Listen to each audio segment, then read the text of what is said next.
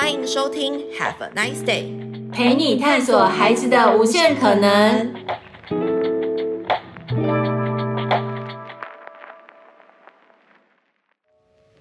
Hello，Have a nice day，聊亲子的听众朋友们，大家好，今天是莎莎的妈妈 Me Time 时间，我是你们的素人妈妈莎莎。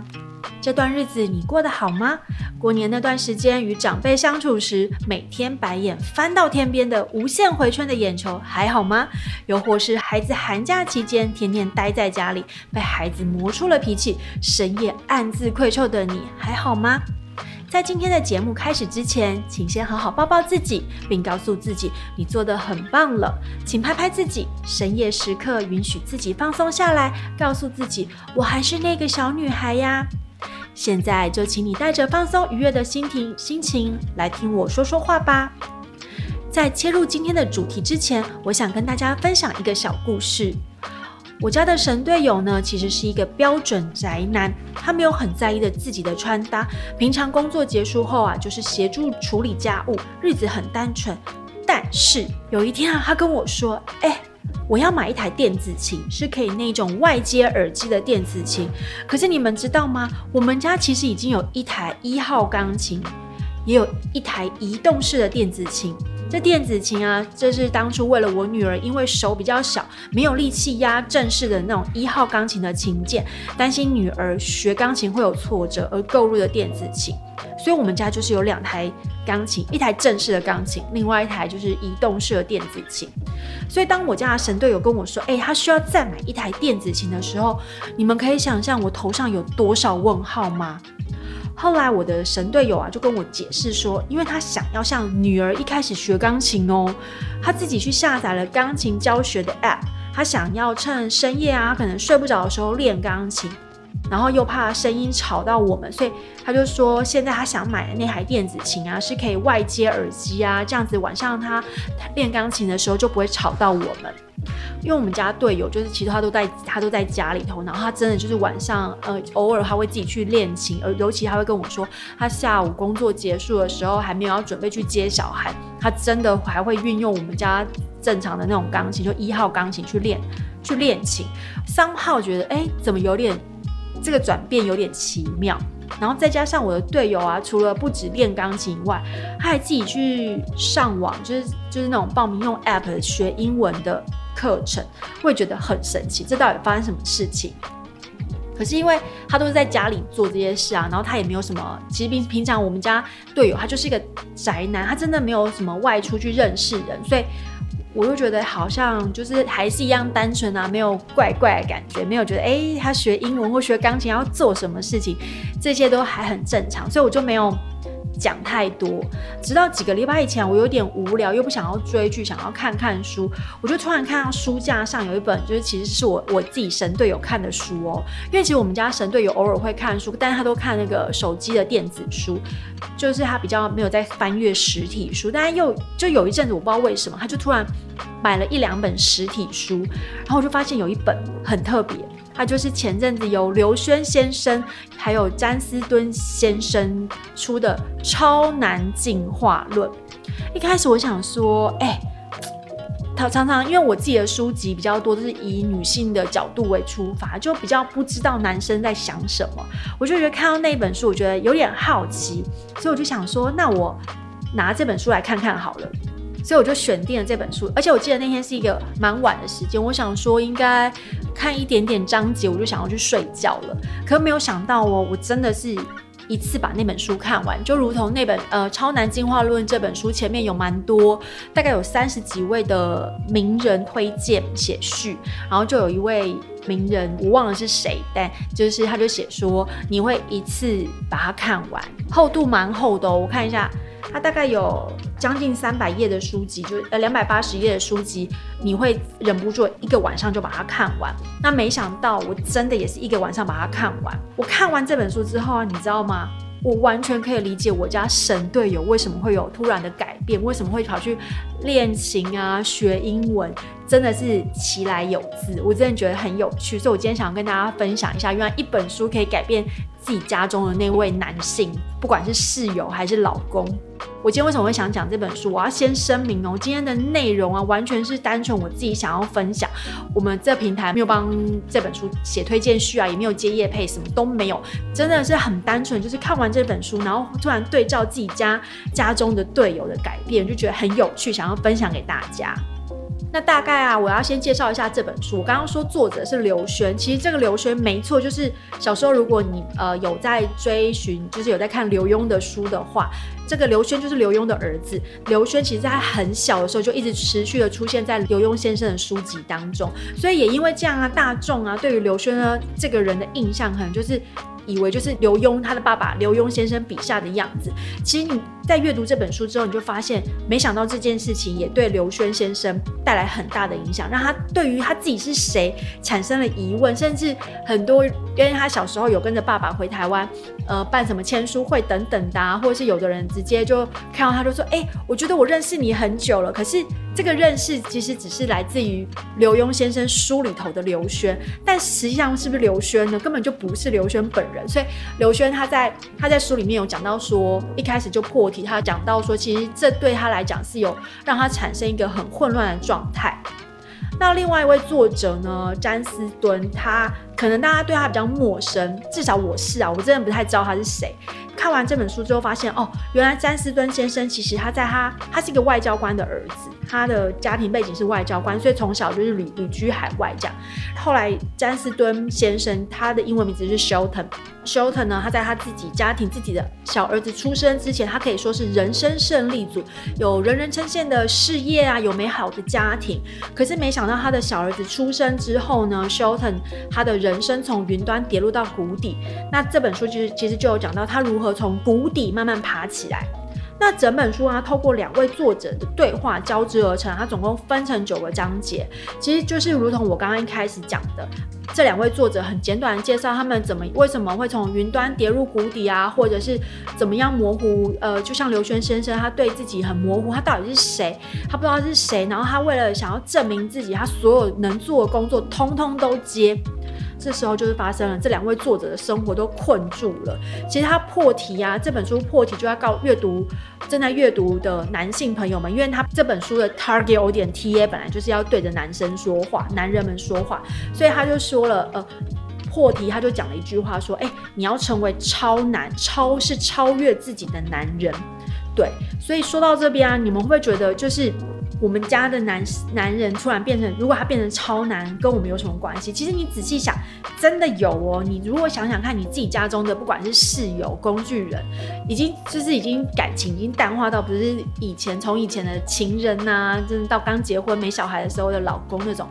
但是如果或许他们可能阅读这本书，或是我们引导他们阅读这本书，他们会变变一个转换一下，这样可以让自己的。呃，不管是夫妻感情或是家庭关系更好，我觉得都还蛮重要的。所以呢，他就接着下来这本书就会从身体形象、事业理财、社交文化、心智成长跟灵性精神。我最喜欢一个部分就是他讲到家庭关系，他是用这几个面向来引导男性同胞们如何变为为超难。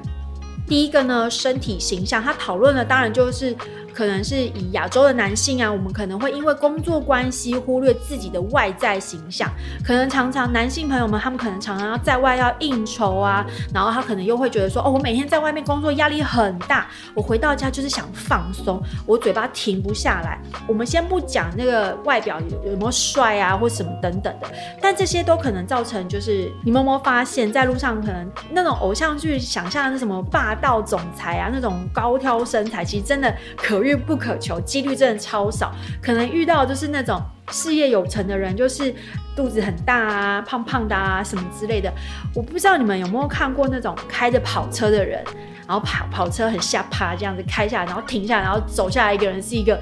坐在法拉利里头，坐在这种超跑里头的男人，不是应该要帅帅气气，就是霸道总裁那样？可是常往往走下来的人呢，都不是长那样，你就会觉得怎么回事？对，所以，我们先姑且不论呃外企呃外表们很帅啊等等的，有时候我们也会担心说我们的另外一半就是身体是不是健康，所以他这边就有讲到说，身体是男人的责任以及基底。其实我觉得这件事情啊，不分男女，我们都一样，不分男性或女性，我们要有健康的身体，可以陪伴我们所爱的家人久一点。我们有好的外在啊，不管是在职场里啊，或者是说白了，在夫妻关系里面，都是有加分的作用嘛。所以关于身体形象这一点呢、我觉得不管是。就是在我收听我们节目的妈妈们，你们别忘了自己也要动起来，为了自己，也要为了小孩。而且我觉得这书里面讲到一个蛮关键，就是你自己动起来，你也可以帮孩子建立起一个学习的榜样。而且其实同步，我们还可以引导先生认同说，哦，拥有良好的体态以及。健康是最佳的内装，因为我觉得这里讲到，就是我们常常就是在追求一些外表，但实际上你有好的体态跟健康啊，你这就是你的基底。就像前阵子有个新闻，就是南山人人寿董事长他五十五岁，大家外界觉得他很健康什么的，可是其实他坐一趟高铁，他就突然就不幸过世，就是很多的例子。所以身体的健康，然后在你因为你有拥有健康之后，你可能有持续的运动，其实良好的体态就自然来。其实我觉得这就有点老生常谈，但是常常大家就会觉得说我没时间或干嘛之类的。但在这本书里面，他就告诉你说，一定不会没有时间，只是你有没有把这件事情有意识的去想到说你要去做这件事情。然后啊，我又想要跟大家讲说，不瞒大家说，我家的神队友，其实在大概从二零二二年初，他就开始默默减肥，而且他因为他他本人很高，就是一百八十公分高。但是呢，其实他有点胖，那时候已经破百的体重，他就默默自己减肥哦。截至目前为止，已经减了超过三十公斤。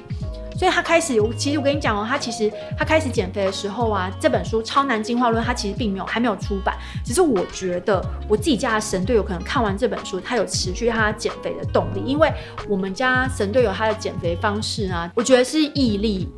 很多人都问我说：“哎，你老公怎么瘦的？”我都说，其实很多方法都有效，但是你要最难克服的是你要忍耐，还有你的毅力。因为真的，其实大家都知道，就是减肥最关键的是吃，饮食控制。那你要怎么样控制自己的嘴巴？那是。真的很需要很靠强大的意志力，尤其他又减了三十公，超过三十公斤，所以我希望正在收听这个节目的你们，你可以动起来，不管是饮食控制或是运动都好。当然最好就是呢，能把先生从沙发上把他踹起来，让他踹进健身房啊，让他在家里运动啊，什么等等都好，或是改掉不健康的饮食习惯。那我觉得这本书它一开始就破题，就是说身体健康是最重要，身体形象也是最重要的。好，所以追求完之后呢，他就再接着下来讲到了一个事业理财部分。其实不晓得听众们家里头的先生是不是埋首于事业里头啊，高工时啊，假日加班，亲子关系不佳，他拼到后来他只剩下事业，可能身体健康跟家庭都不保。我看到这本书的时候，我突然想到，我有个朋友，他的先生啊，近期转到转职，转到一个非常大的公司，然后薪水也提升了不少。可是我的朋友却变成三个月的伪单亲。其实他的先生有在，不是外派哦，是在台湾工作。然后，可是我的朋友就变成三个月的伪单亲。呃，我朋友就说他的先生常常半夜十二点回家，然后早上七点多又起床送小孩子出门上学，然后就再也看就没有看到他先生了，然后甚至连。他们夫妻间的结婚纪念日啊，那个先生就是草草买了一个礼物送他了事，所以我朋友就整个气到，就是常常臭脸给他先生看。那当然，身为朋友的我们，我们也没办法说什么，我们只能安慰他说：“哎，那你要看开一点，因为他你的先生进到这间公司非常知名的公司，就是会有这样的生活。”可是我就想说，除了我们女生要看开一点，我们没有别的方法吗？那书里面提到超难啊，应该是要为事业设立正确的目标方法，运用事业发展成功取得的资源来浇灌丰富的生命，所以要让男人们不再只是被工作榨干，而且要去善加运用赚来的财富，创造被动收入，才能增加可以自由运用的时间，在追寻事业以外其他方面的满足。那我觉得这件事情就很重要。其实，在告诉男性朋友们说，不可以把焦点 focus 只放在事业上，然后你一股脑觉得说我拼事业都是为了家人，我都是为了你，为了小孩，为了谁谁谁谁。但实际上。不用讲，事业不能变成全部，对，它是要帮助你发展更多可能性的助力。那我自己讲到回讲回我自己先生的例子，我觉得我先生其实在这个方向还是有在努力着。然后一路走来，我觉得他一直持续在想，想要找到他自己在工作上更优化的方法，减轻自己他超时研究他工作领领域上面的问题。我觉得在我先生还没有看到这本书之前，他就这样子运作，那我觉得还蛮感动。就是在这一块，我觉得还是有在往超难之路迈进。总而言之呢，我只是想要鼓励在听我们的妈妈们呢，你们可以其实跟自己的先生好好沟通这件事情，或者是直接就是让他理解这件事情。工作不是全部，事业不是全部，要回头看看你们。然后事业只是一个协助，你可以去就是有更多的可能性。那我觉得这本书里面，它其实就是在提醒男性，因为常常男性在外打拼事业，常常就忽略了很多事情，他对脑中的世界只剩下事业这件事情也是不太建议的。所以其实可以去适时的引导自己家里头的先生去做一些些的改变。接着呢，他们又会讨论到了社交文化。其实两位作者他都有提到无谓社交造成的影响。然后，其实比方说里面书里头的 Shelton 那个詹士敦先生，他以前因为他的事业很棒很好，然后其实朋友就是只要有拖啊有 party 都找他。可是实际上他可能整个包厢打开来，里面根本不认识几个人，可能只认识一个两个。然后但是整整场的人。就是很嗨这样，然后最妙的事情是 ending 的时候都要这个 Shelton 先生付钱，你们觉得这有道理吗？整几乎整场都不认识，然后却要他付钱，然后或者是他朋友就是会三不五时，就是会用有点情绪勒索的方式去要挟他，就是要借他钱，然后是不还的。所以后来修腾就觉得，其实他在事业很高峰的时候，他发现他的社交，他的朋友圈其实不是那么的深厚。刘轩先生有提到，他以前刚回到台湾，他为了想要证明自己，他不是什么工作都接吗？甚至其实我对刘轩先生有一有一段的印象，真的是他去当 DJ，所以那时候对我来讲是一个还蛮冲击。以前小时候看的刘墉先生笔下的儿子刘轩，以前的时代对于 DJ 这个行业不是那么的清楚，所以就觉得哎，怎么会去当 DJ？刘轩就有讲，在书里面就讲到，他为了要证明自己，他想要认识更多人，他就是就是明明可能在家里已经在休息了，深夜时刻已经在家休息，然后只要一通电话来跟他说，哎、我这里有很好的人脉要介绍给你，你要不要来？赶快来哦，这样子他就杀出去了，然后完全没有在顾家庭。可是这样的社交，这样很浅层的社交，他们换来的其实对于这些人完全没有印象。总而言之，就是一个无谓的社交。当然是很有可能发生在男性朋友身上，可是对照我们家自己来讲，其实反而是我比较常常在外面拉拉手啊，跑跑跑，我想要拓展人脉啊什么的。时间久了，我自己也会去思考，自己的时间真的是很有限，我却被切割在可能自己没有那么喜欢的社交活动。我看完这本书也会觉得说，我真的应该来好好盘点一下自己的时间啊，还有时间分配，跟我要把时间分配在什么样的社交圈里头。因为其实这本书他有讲到说，他希望大家可以提升自己的社交，是从深化的社交开始。然后我觉得他这边讲的就是很很美好。他说你要把社交提供提升到可以对社会有贡献呢，我觉得这当然是。最终的目标，但我觉得一定是自己要能够达到一定的影响力的时候，我才能够把我自己的社交价值进一步拓展到全世界。但是也不是说我很看清自己，就是我们能够贡献，我们还是可以贡献。只是我只是要说，他在书里头讲的就是那个是一个最美好的状态。但我觉得拉回来讲，就是我刚刚有讲到说，我觉得每个人的时间都很有限。这点我觉得不只是可以提醒自己家里的先生，如果他有常常跑外面啊，为了朋友就很意气相挺，就是冲出去啊，然后。后的状况可以好好用这本书，可以跟他聊一聊。以外呢，有的时候我觉得妈妈们也会可以思考一下，可能会不会你想要在什么妈妈圈里头，可能已经觉得自己当了妈妈，已经生活圈很狭小了，然后你想要再运用一些妈妈族群里头去深化自己的社交啊等等，可是发现自己好像不是那么很融入啊等等的，然后你会不会就是花了很多时间，可是却没有得到什么？我觉得可以静下心来好好盘点这件事情，真的时间很有限，二十四小时，我们可能除了工作，我们除了要吃饭休息以外，如果你是职业妈妈，你又要工作，你时间更没有啦，更不可能去把时间花在一个无谓的社交上嘛。那如果你真的是全职妈妈，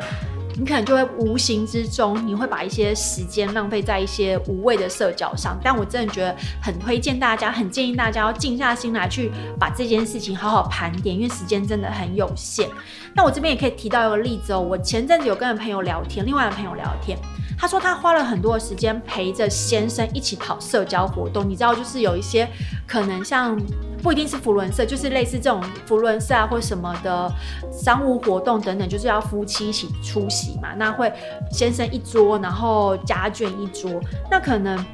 我的朋友就说，他陪着先生跑这些社交活动的时候，他可能觉得，哎，某一个。太太他很想认识，或者是某一个人他也很想认识，可是当正要开始聊的时候，深入聊天的时候。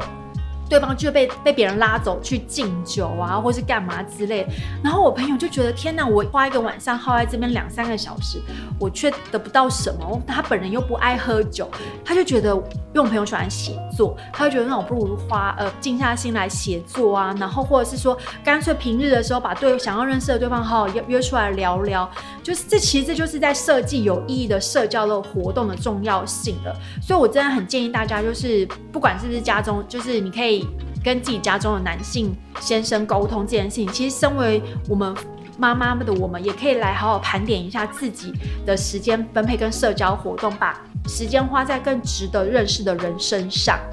接着下来呢，他就。转到了一个心智成长啊，跟灵性精神部分，他是在提醒男性朋友们说，诶，除了专注于的事业之外，你可以想想以前有没有什么兴趣是你一直都没有去涉略的事情。他会给你个建议是说，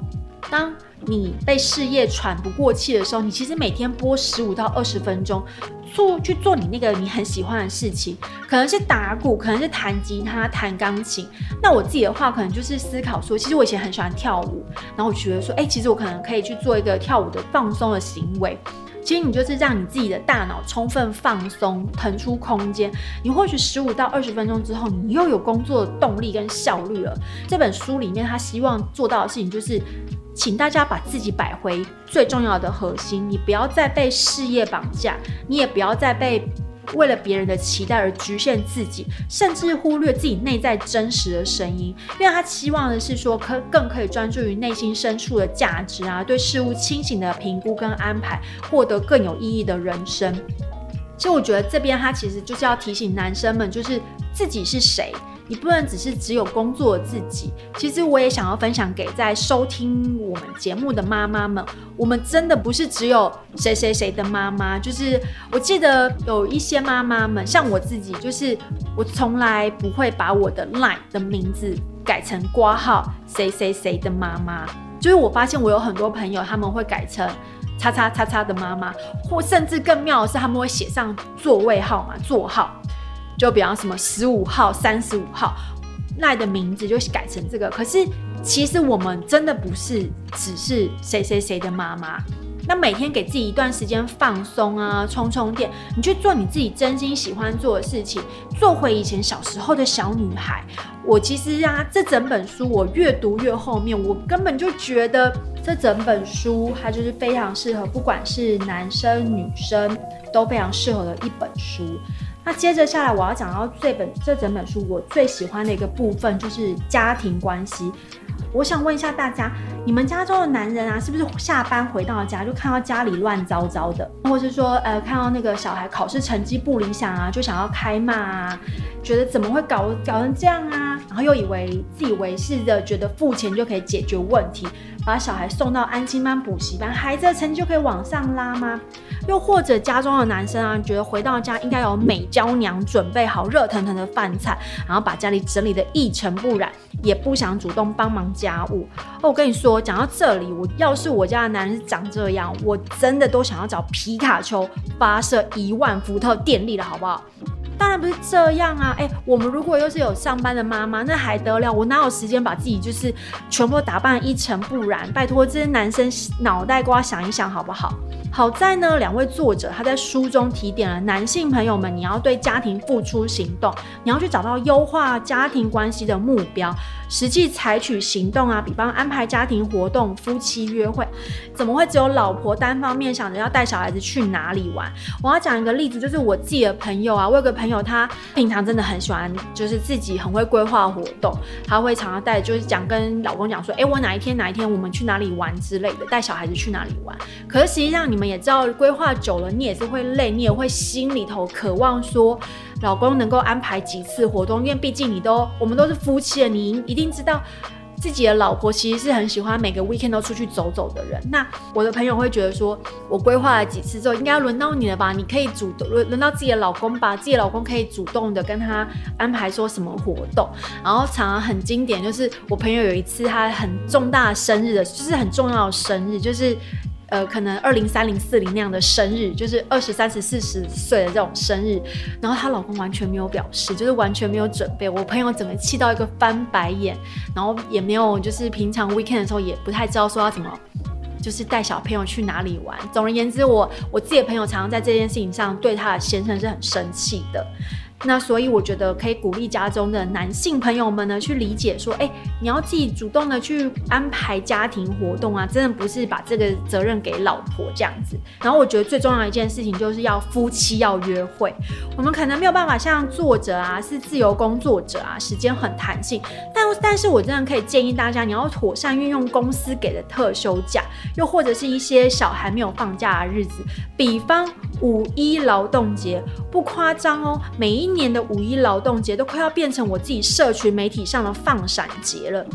因为我现在的同温层里头啊，大家都是已经结婚生小孩的爸爸妈妈们。那说真的，什么情人节常常都在平日啊，哪有时间去过节？没办法放闪。但是呢，五一劳动节呢，小孩一定会去学校上课，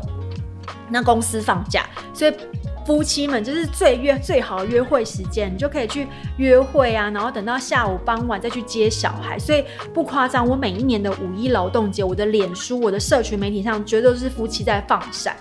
那我总不可能一年只约会五一劳动节吧？所以大家也可以善，就是我刚刚讲，你要善用那个特休假啊，你们可以一个月约会一次，或是两个月约会一次。